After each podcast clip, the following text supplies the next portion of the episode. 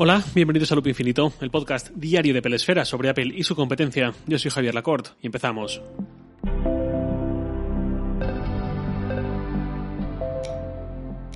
Hace una semana ya larga desde que estrené el MacBook Pro de 14 pulgadas, el que es mi primer Mac con Apple Silicon. Muchos de vosotros ya tenéis desde hace tiempo un Mac con M1, así que voy a intentar no recrearme en detalles que a mí me pillan de nuevas por venir de Intel, pero a los que vosotros ya estáis muy acostumbrados.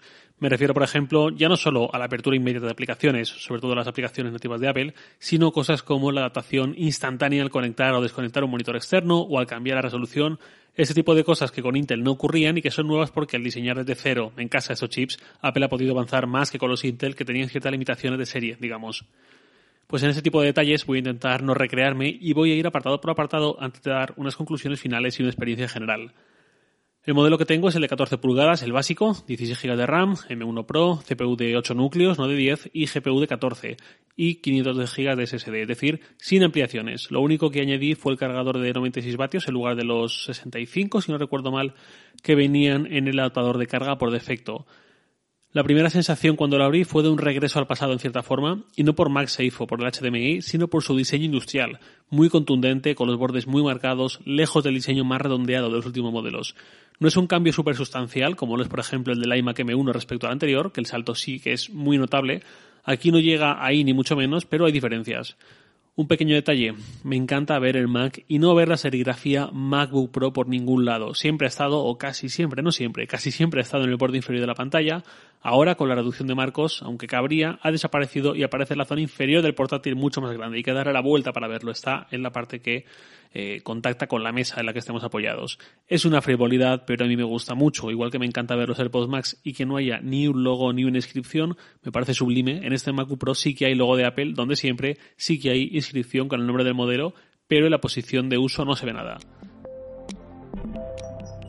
Más cosas. Este diseño es más contundente y por tanto más pesado, o esa sensación es lo que transmite. Es lo mismo que ocurrió con los iPhone con el salto del 11 al 12, aunque el grosor fuera el mismo, el hecho de pasar de bordes muy redondeados a bordes planos, ángulos rectos, hizo que el terminal ocupase un mayor volumen y la sensación al tacto fuese de mayor grosor. Aquí ocurre lo mismo. Las medidas que podéis encontrar en la web de Apple cuando comparáis modelos no transmiten la realidad una vez lo tienes delante.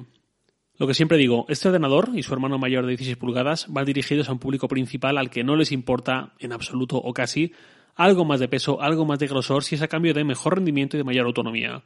Un MacBook Air tiene una esencia que mantener, los MacBook Pro tienen otras prioridades que en los últimos años se han confundido pero que vuelven a esa senda. Bueno, visto el diseño, levanto la tapa y qué pantalla, amigos. Yo no he probado el iPad Pro de este año, el M1, así que no tengo el contexto de Apple usando un panel mini LED, pero efectivamente, cuando hablé del tema con mi compañero Antonio Sabá, le contaba, me he comprado de 14 pulgadas, él ya sabe cómo lo uso, y él me decía, te va a doler estar usándolo y luego cerrar la tapa y usarlo conectado al monitor externo y tener que ver en ese monitor externo. Pues clavó la sensación. La pantalla es bestial. Es un panel mini LED que consiste en el uso de la misma arquitectura que los LEDs tradicionales, pero con diodos mucho más pequeños, 10.000 en total en este caso, repartidos en 2.500 zonas de iluminación, si no recuerdo mal, cada una formada por cuatro LEDs. ¿Esto qué implica? Que el negro es realmente negro, no es un gris oscuro intenso, brillante, habitual, sino un negro como el de los paneles OLED casi. ¿Por qué digo casi? Porque sigue habiendo un cierto halo cuando hay un objeto, un elemento brillante, por ejemplo blanco, sobre todo los más claros, rodeado de negro. Ahí se aprecia ese halo mmm, poco, es decir, pero se aprecia, no hay milagros. Solo se evitaría con OLED puro o con micro LED que todavía no está listo para esos tamaños de pantalla. Lo digo porque está ahí, pero creo que eso no desmerece en absoluto a esta pantalla. El contraste, como el de un panel OLED salvo por esos halos, el color es probablemente de lo que más me gusta en este Mac, al margen del rendimiento, que es, ya digo, una pantalla muy, muy, muy buena. Dicho eso, el brillo máximo fue algo con lo que Apple insistió bastante en la keynote, hablando de ese brillo pico de hasta 1600 nits en HDR. En el día a día esto no es tan notable porque ese pico es eso, es un pico una punta concreta con contenido en HDR. En nuestro uso estándar de la mayoría de la gente el brillo máximo va a ser el habitual de 500 nits. ¿Cómo podemos ver esos picos máximos? Pues eso, con contenido en HDR, un vídeo de YouTube en HDR sirve, o fotos que ya hemos hecho con nuestro iPhone, pero vaya, eso es un añadido muy bueno para el profesional que trabaja con este contenido en específico, para los que estamos a otras cosas es algo mucho más discreto. Tan discreto que yo honestamente lo he desactivado. Los ajustes de pantalla se puede escoger entre Apple XDR Display o Apple Display, este último es el que limita el brillo a los 500 nits. A mí me compensa porque me interesa arañar un poco más la duración de la batería, que luego iré con eso, antes que esos picos de brillo que consumen algo más, aunque sean picos. De la misma forma que de momento al menos he desactivado Promotion. ¿Por qué? Yo dije que Promotion, la forma de Apple de llamar a los 120 Hz adaptativos, está muy bien como inclusión y en un Mac además se iba a notar más que en un iPhone. No es que no está de más, ni mucho menos, pero eso. La cuestión es que en el Mac todavía no está del todo implementado, ni siquiera entre las aplicaciones nativas. Apple todavía no ha desarrollado Promotion en todo el sistema. Y aunque es una tasa de refresco adaptativa, en momentos a 120 Hz va a consumir más batería. Yo cuando uso el MacBook Pro abierto es porque suelo estar fuera de casa y usando la batería sin tenerlo enchufado a la pared. En el día a día yo trabajo con un monitor externo. Por todo esto he decidido desactivar también Promotion, al menos de momento aunque ni Promotion ni el brillo a 1600 nits son elementos muy habituales en el sistema, para lo poco que aparecen y el uso que hago del Mac, creo que me compensa al menos de momento priorizar la autonomía. Que esto, comentándoselo a Saban, me decía, con Promotion desactivado ahorras batería, pero con XDR no, porque los momentos de ver en HDR son muy pocos, tal, pero bueno, Promotion en cualquier caso en algún momento, cuando la propia Apple también lo date más, volveré a activarlo, pero de momento no. Y con la pantalla XDR, ya digo, está desactivada, pero eh, para momentos en los que sí que sé que voy a ver, por ejemplo, estoy fuera de casa, me apetece ver una película en la habitación del hotel o lo que sea en el propio Mac, en el MacBook Pro. En ese caso, si veo una película en HDR, sí que pienso activar el HDR porque sí que me va a merecer la pena, pero para el día a día en principio lo voy a tener desactivado, ya veremos qué pasa, ya veremos si no acabo dándole la razón a Saban y diciéndole, tenía razón, no hay ninguna diferencia con la batería, me compensa más mantenerlo activado. Otra cosa es que usas el Mac, ya digo, en modo portátil, pero enchufado a la pared sería distinto de la otra forma de priorizar un poco más la autonomía. Y ese es el siguiente punto, la batería. No creo que sea mala, pero no es lo que vimos con los M1 hace un año.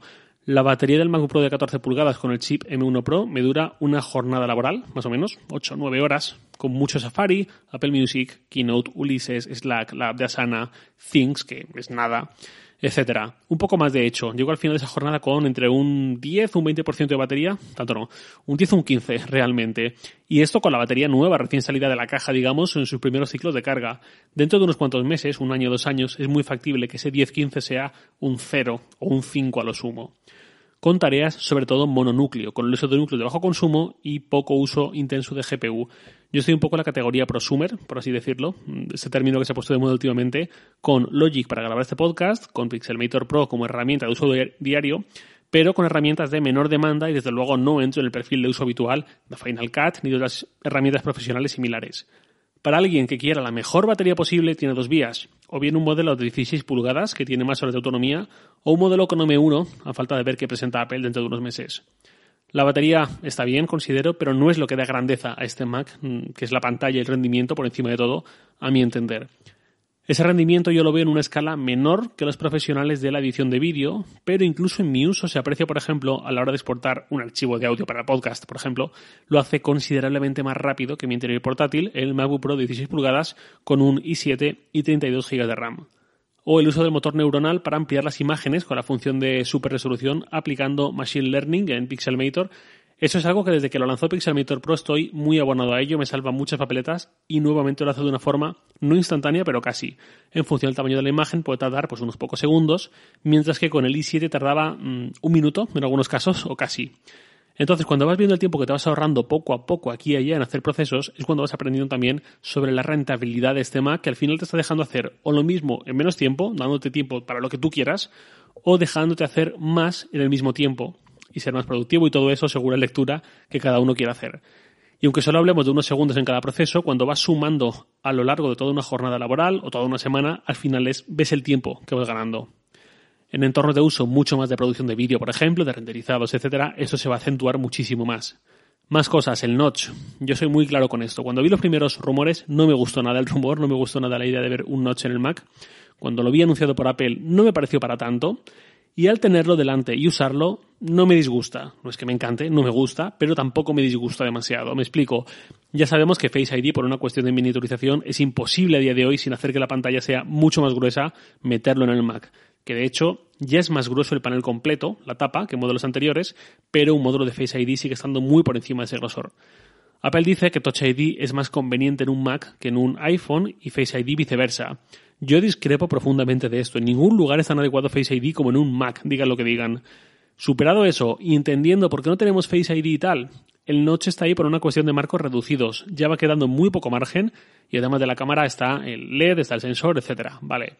Mi punto es que el notch, aunque nos parece un añadido, una muesca, que al final es la traducción, creo que la forma correcta de verlo es que el espacio que tiene a los lados es espacio ganado de pantalla. ¿Por qué?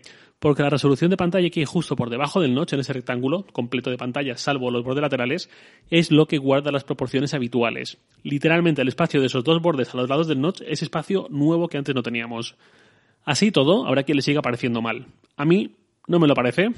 Es raro, Mm, cuando veo los menús de la barra superior, ver de repente un hueco negro y que los menús sigan luego a la derecha y tal, es raro, pero tampoco me parece un gran problema y creo que prefiero esto a un marco superior más grueso y que no haya notch. Con esa barra de menú superior en negro, directamente el notch desaparece de la vista y se integra totalmente en la barra, así que bien, que de hecho hay incluso herramientas de terceros, pequeñas utilidades, pequeñas aplicaciones que se encargan de eh, disimular el notch mucho más eh, bien, apropiado y esperable. Ya digo, entiendo perfectamente que haya quien no le guste, yo simplemente creo que no es para tanto, si bien es cierto que me alegraré mucho cuando Apple logre miniaturizar todo tanto que quepa en el marco superior y no haya notch, o cuando en ese notch encaje Face ID. Vamos con más cosas. El diseño, el teclado, desaparece la touch bar. Eso es algo muy celebrado, lo entiendo perfectamente, al mismo tiempo que me he encontrado con situaciones en las que yo la echo de menos. No digo que sea siempre, pero había situaciones en las que venía muy bien. Ejemplos. Al rellenar un formulario, me se lee directamente mi nombre y apellidos, mi dirección, mi teléfono, correos, etc. Yo uso atajos de teclado, o mejor dicho, reemplazos de texto para esto. Eh, lo conté ya hace un tiempo. Yo tecleo mi tel todo junto y aparece automáticamente mi número de teléfono. Tecleo mi casa todo junto y sale mi dirección postal completa. Lo mismo con mi PAS para el número de pasaporte, etcétera, etcétera. Pero la touch bar era aún mejor cuando aparecían formularios porque veías directamente la respuesta predefinida de tu tarjeta de contacto y tal. Igual que con los emojis, que es una frivolidad y lo que vosotros queráis, pero si han conquistado el mundo, si los usamos tanto todos, por algo es. Y yo ya estaba muy habituado a teclear, por ejemplo, pizza y que apareciese el emoji de la pizza como sugerencia de la touch bar. Lo pulsaba y se reemplazaba la palabra automáticamente por el emoji y así con todo. Ya digo, en ocasiones la echo de menos, pero en otras ocasiones agradezco el retorno de las teclas físicas. Como también ha vuelto MagSafe, que poco que decir, es un guiño al pasado y para mí también la admisión implícita de que no fue correcta la decisión de quitar tantos puertos, de quitar eh, todo lo que no era USB-C después. Los USB-C están fenomenal, los queremos con nosotros, pero no había por qué eliminar todo, todo lo demás, sobre todo cuando ofrecían ventajas añadidas, como es el caso de MagSafe, que por cierto, el cable que trae es trenzado. Yo ya me negué hace un año y pico a usar un dongle con el de 16 pulgadas porque tenía suficientes puertos USB-C como para usar con los cables adecuados, pero entiendo que para mucha gente es difícil. Ahora, menos todavía necesitamos los dongles, para desgracia de toda la industria de fabricantes de estos accesorios, que floreció a partir de 2015-2016. Con HDMI, con el lector de tarjetas, es un poco más fácil. Y siguiendo con el elemento multimedia, la cámara ya es decente por fin para las videollamadas. Ya da una nitidez y una iluminación aceptables. Esto le ha costado muchísimo a Apple. Los altavoces están muy bien, como lo que son altavoces de portátil, aunque por debajo claramente de la versión de 16 pulgadas. Notablemente, se nota el espacio extra. Y los micrófonos, dice Apple que calidad de estudio. Bueno, son buenos, pero llamarlos de estudio es un poco como cogerte un coche con un motor superior al que viene de la versión base y decir que es un coche de competición. Pues mira, no, es otra cosa. Es un sistema de micros muy bueno, como el que ya había desde el MacBook Pro de 16 pulgadas de 2019 con Intel, como el que ya había también en el MacBook Pro M1 de hace un año, pero sin venirnos más arriba. Yo esta semana y la que viene voy a estar fuera varios días y para grabar compré un micro audio técnica perfecto para sacarlo de casa, para llevarlo a la mochila, pero no puedo grabar con estos micros integrados porque se notaría mucho la bajada de calidad. ¿Merece la pena este MacBook Pro de 14 pulgadas? Pues a mí me encanta, estoy bien contento con él, pero al mismo tiempo no se lo recomendaría a cualquiera, sobre todo por su precio de partida, 2.249 euros es sobre todo para profesionales, digamos, que necesitan una GPU del nivel que ofrecen los M1 Pro o los M1 Max, o para este perfil prosumer avanzado, o para entusiastas del Mac que quieren una máquina que les asegure un rendimiento de cierto nivel, prolongado en el tiempo, que quizás un modelo inferior no se lo asegura. Los MacBook Air renovados, rediseñados, seguramente están a la vuelta de la esquina para principios de 2022, si los rumores aciertan. Ese creo que será un portátil más apropiado para la gran mayoría de la gente, también para mí. Yo entro en esta categoría también entusiasta, a quien no le importa pagar algo más por recibir algo más, aunque el uso específico que vaya a hacer es más puntual que otra cosa. No obstante, no creo que este Mac vaya a defraudar a mucha gente, más allá de consideraciones concretas como autonomía, ya digo, ahí no destaca sobre lo que ya nos ha acostumbrado Apple Silicon, sobre ese nuevo estándar, y poco más. El resto es una cuestión de precios. Mi impresión con este Mac es que es un iMac portátil, digamos, que no dispara los ventiladores enseguida, que ofrece un rendimiento súper bueno, que la pantalla enamora y, por qué no decirlo, que también tiene precio de iMac. Nada más por hoy, lo de siempre, os leo en Twitter, arroba jlacort, y también podéis enviarme un mail a lacort.sataka.com. Loop Infinito es un podcast diario de Pelesfera, publicado de lunes a viernes a las 7 de la mañana, hora española peninsular, presentado por un servidor, Javier Lacort, y editado por Santi Araujo. Un abrazo y hasta mañana.